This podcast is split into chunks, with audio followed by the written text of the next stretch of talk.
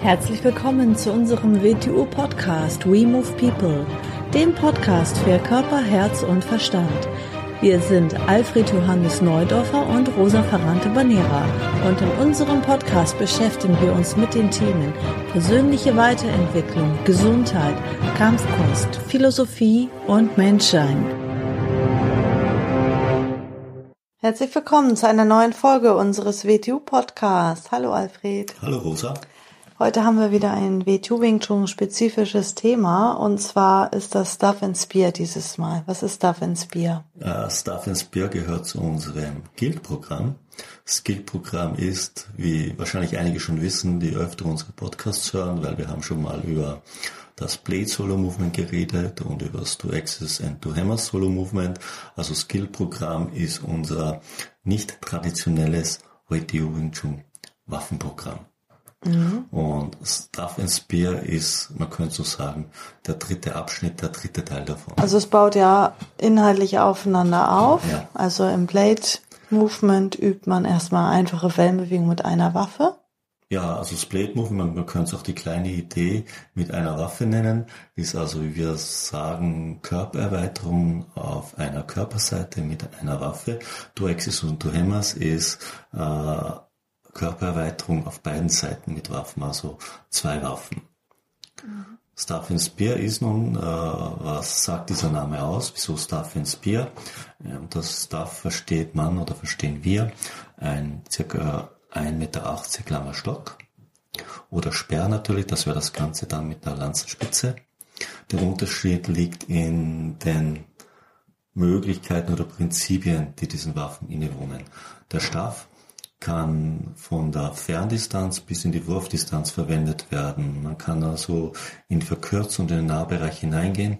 Der Speer ist eine reine Punktwaffe, wie schon der Langstock. Es wird also mit äh, mit ihm punktmäßig gearbeitet. Aus dem Grund heißt das das Movement Staff and Spear, um auf beide Bewegungsprinzipien hinzudeuten, die in dieser Waffe vereint sind.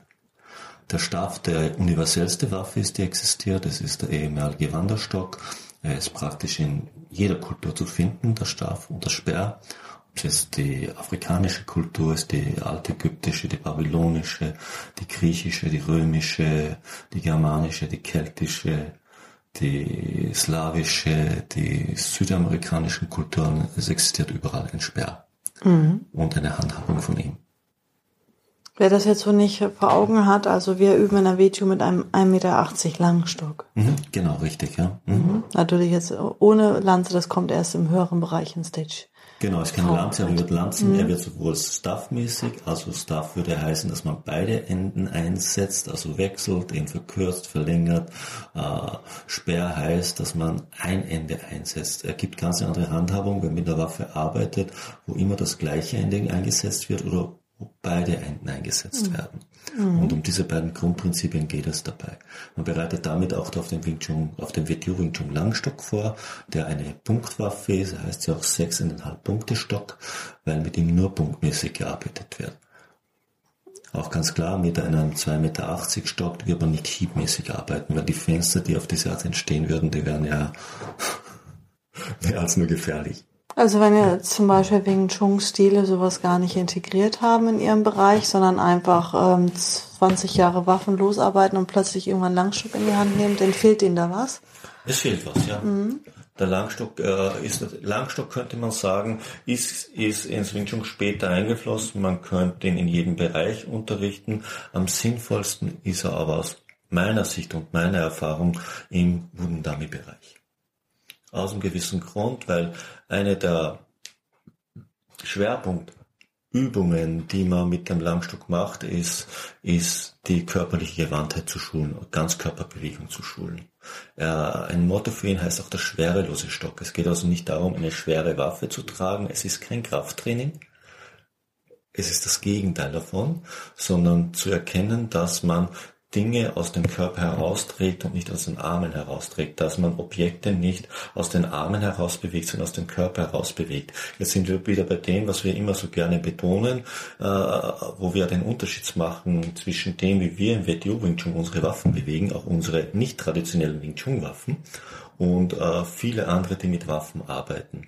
Wir arbeiten nach Wing Chun Prinzipien und Wechselwirkungen und das heißt jetzt, wir beginnen sie als Körpererweiterungen zu betrachten. Dann werden sich jetzt welche, welche Leute sagen, ja, was versteht unter Körpererweiterungen? Da ist ein grundlegender Unterschied, ob ich etwas in die Hand nehme und trage, also ein Objekt durch die Welt trage, oder ob ich es so an mich anklinke, dass es sich durch meine Körperbewegung wie ein Körperglied mitzubewegen beginnt.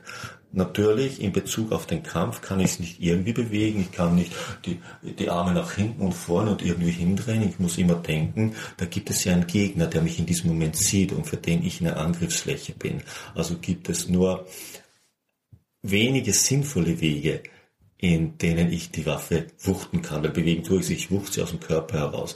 Ich muss also mehr oder weniger dieses neuronale Netz meines Körpers so erweitern, dass er Phantomgliedmaßen zu bewegen beginnt in Bezug auf den Gegner. Diese neuronalen Bahnen stehen mir dann auch waffenlos zur Verfügung. Genau, genau. das wollte ich ja gerade sagen. Ähm, weil viele dann jetzt wieder sagen, ja, ich gehe nicht mit einem 1,80 Meter Stock spazieren. Na, Stock, ja. ist ja ganz klar, dass ich nehme immer gern die Musik als Beispiel, weil es ja ganz offensichtlich ist. Ein Klavierspieler, einer, der am Flügel daheim hat. Wenn er sehr gut am Flügel spielen kann. Wenn er durch die Welt geht und Töne hört, er hört die Töne anders. Er nimmt Schwingungen anders wahr. Er hört in Tönen Ober- und Untertöne. Er hört in der Sprache, in der Sprachmelodie, im Sprachausdruck von Menschen. Er kennt da Schwankungen, die andere nicht erkennen, auch wenn er nicht seinen Flügel am Rücken hat. Wieso? Er hat ganz andere neuronale Bahnen in Bezug auf seine, auf seine äh, Tonwahrnehmung aktiviert. Das gleiche ist einer, der äh, Waffen in dieser Weise ins Körpersystem integriert hat, andere Ansteuerungswege zur Verfügung als einer, der das nicht hat. Beginne ich jetzt Waffen rein aus Muskelkraft zu bewegen, muss ich auf Geschwindigkeit und Kraft setzen. Nicht ist ein Problem, aber viel größere Problem ist, entstehen aus diesen Möglichkeiten nur beschränkte Angriffswinkel. Wenn aber nur beschränkte Angriffswinkel zur Verfügung stehen, entstehen riesengroße Fenster. Aus dem Grund haben sie ja dann das Bedürfnis, mit Geschwindigkeit zu arbeiten mhm. oder zu blocken.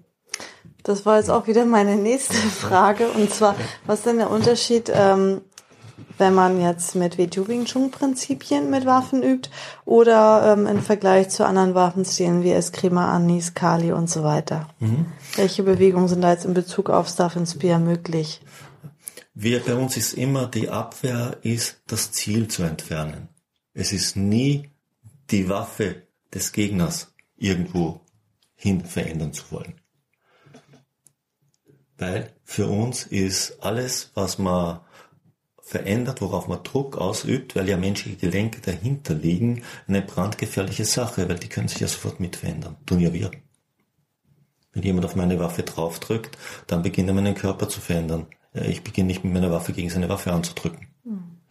sondern er beginnt meinen Weg in sein Zentrum zu verändern. Mir ist ja gleich, wie ich dorthin komme.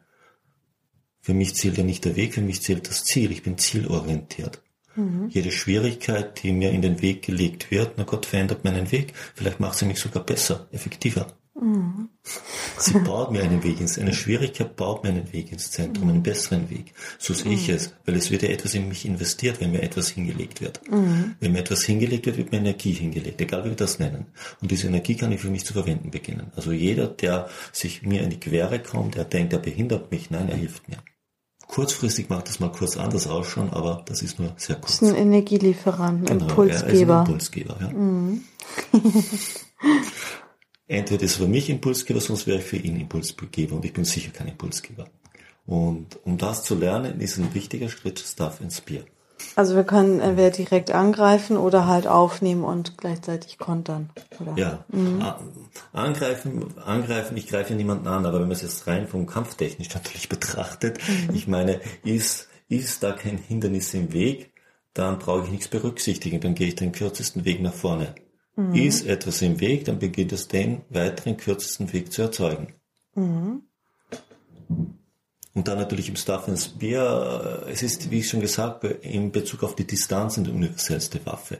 Es ist in Bezug auf die Handhabung die universellste Waffe. Ich kann ihn mit beiden Händen auch wahrscheinlicher handhaben. Ich kann ihn auch mit einer Hand haben. Ich kann ihn in jeder Weise handhaben. Ich kann aus der Ferndistanz arbeiten. Ich kann bis in die Wurfdistanz gehen. Mir ist immer eine Frage zu der Körpermechanik dahinter. Also im Blade, da bereiten wir den Körper darauf vor, im ersten Solo-Movement, dass wir Wellenbewegung üben, wie in der Sinum-Tau. Deswegen passt das ja auch in dem Bereich zusammen. Und äh, Two Axis und Two Hammers auch noch im Wellenbereich. Und im äh, Staff and Spear sind wir im Doppelwellenbereich. Wie kann man sich das jetzt vorstellen? Jemand, der das aus der Praxis nicht kennt oder unseren Gruppenunterricht nicht kennt, ähm, was bedeutet die Doppelwelle? bei Staffensbier. Ja, Doppelwelle, ein anderes, ein anderes äh, Bild dafür wäre die Acht. Es ist eine Achterschleife in den Raum, die zurückkehrt. Es ist eine Achterschleifenbewegung. Also die Welle ist erweitert. Schauen wir uns wieder, da müssen wir es wieder aufs, auf das klassische Wing Chun reduzieren da ein Solo-Movement, wo man sich so bewegt, dass kein Schritt oder Tritt entsteht. Die Jump Kyo, wo wir uns so bewegen im zweiten, dritten und vierten Teil, dass ein Schritt oder ein Tritt notwendig wird, und zwar auf einer Linie nach links und rechts. In der Wooden Dummy beginnen wir sozusagen um die anderen Winkel herum zu fallen. In der Wooden Dummy beginnen wir diese Achterschleifen waffenlos zu gehen. Aus dem Grund wir ja in diesem Bereich den Saffen Spear unterrichten und auch den Langstock, weil das natürlich mehr oder weniger wie Verbindungsglieder, die sich gegenseitig verstärken sind. Und in diesen Waffen zum ersten Mal offensichtlich werden und bereits Vorarbeit leisten für das Spiralkonzept, das wir das Puget-Konzept nennen, das zweite Kampfkonzept, wo man sich nicht Achter in Achterschleifen in den Raum hinein bewegt und zurückkehrt, sondern wo man sich an Ort und Stelle mit der Störenergie verwirrt. Früher oder in China haben sie geredet von linearen und runden Konzepten. Im Prinzip haben sie etwas Ähnliches gemeint oder das Gleiche gemeint, nur es gibt halt keine Gerade, es gibt nur eine Welle. Mhm. Und es gibt nichts nur Rundes, sondern es gibt eine Spirale. Denn wir sind ja keine Flächenwesen, wir sind ja dreidimensionale Wesen. Spannend. Also ich habe jetzt erstmal keine weitere mhm. Frage. Mhm. Hast du noch was dazu, Stefan Spear? Wie Über gesagt, Langstock wollen wir auch nochmal einen Podcast Wollte machen. ich jetzt gerade sagen, mhm. werden wir jetzt mal als nächstes machen, wird es einen kurzen Podcast über den WTO Langstock geben. Also wir machen ja, wenn man es genau betrachtet, so im Laufe der Zeit über jedes unserer Solo-Movements mal einen Podcast. Einige haben wir ja schon gemacht, wie gesagt, im Waffenbereich das Blade, Du Axis und Du Hammers, jetzt Staff and Spear. Im waffenlosen Bereich haben wir Synonym da gemacht, Junkyu, Wooden Dummy, ein bisschen über die Pucci gesprochen. Mhm. Ja. Mhm.